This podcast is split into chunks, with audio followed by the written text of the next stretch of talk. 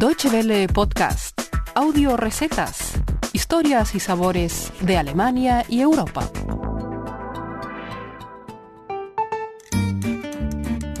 Sean bienvenidos a Audio Recetas, el espacio culinario de Deutsche Welle que encontrarán en la página www.de barra gastronomía.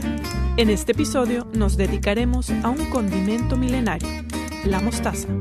En 1997, Wolfgang Steffens descubrió dos antiguos molinos de mostaza que habían dejado de funcionar años atrás en un mercado de pulgas en los Países Bajos. El cerrajero alemán comprendió el valor de las máquinas y las compró. Con amor y dedicación refaccionó los molinos históricos, recuperando la tradicional forma de moler mostaza en frío.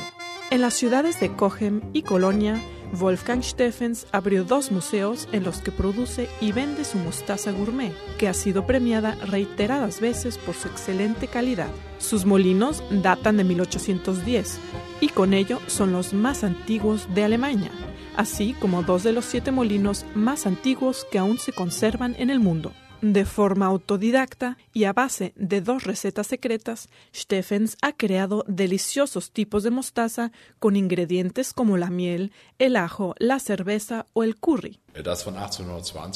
La receta de 1820 la obtuve del fabricante de mostaza que me vendió los molinos. No obstante, me salió muy cara, costó más que los dos molinos juntos. La receta más antigua del siglo XV me la reveló un amigo francés.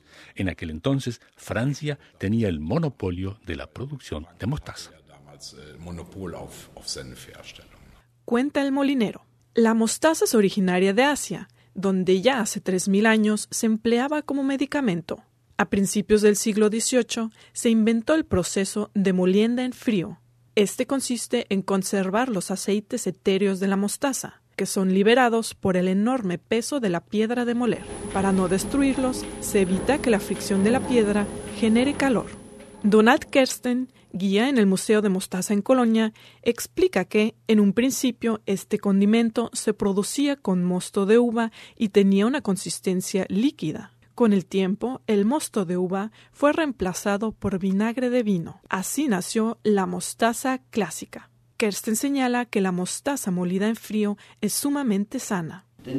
Por ejemplo, estimula el flujo de saliva, así como la función intestinal y ayuda a digerir mejor alimentos grasosos. Asimismo, regula la presión sanguínea y amplía los vasos coronarios. Hace poco hasta se comprobó que la mostaza inhibe el crecimiento de las células cancerígenas. En el siglo XX, la producción artesanal de mostaza fue reemplazada gradualmente por la producción industrial. Sin embargo, en comparación con la mostaza industrial, las creaciones de Steffens conservan sus aceites etéreos y no requieren de colorantes, saborizantes o conservantes artificiales. El molinero alemán emplea envases especiales inspirados en una antigua técnica de conservación romana. Se trata de un envase de barro con un esmalte de sal que no deja pasar el agua, pero que al mismo tiempo es poroso.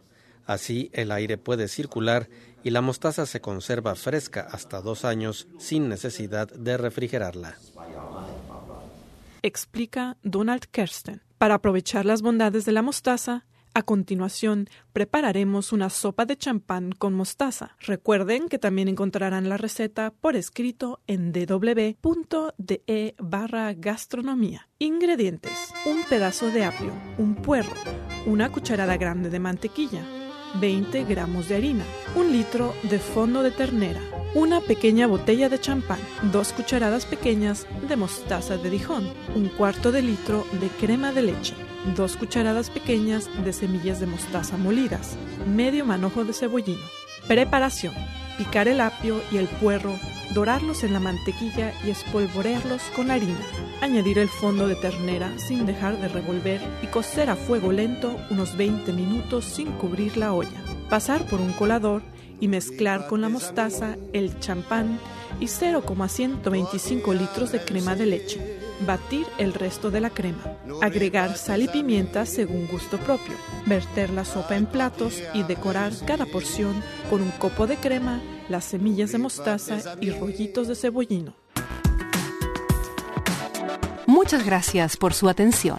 Más informaciones sobre nuestros contenidos en nuestra página de internet www.de y en Facebook y Twitter.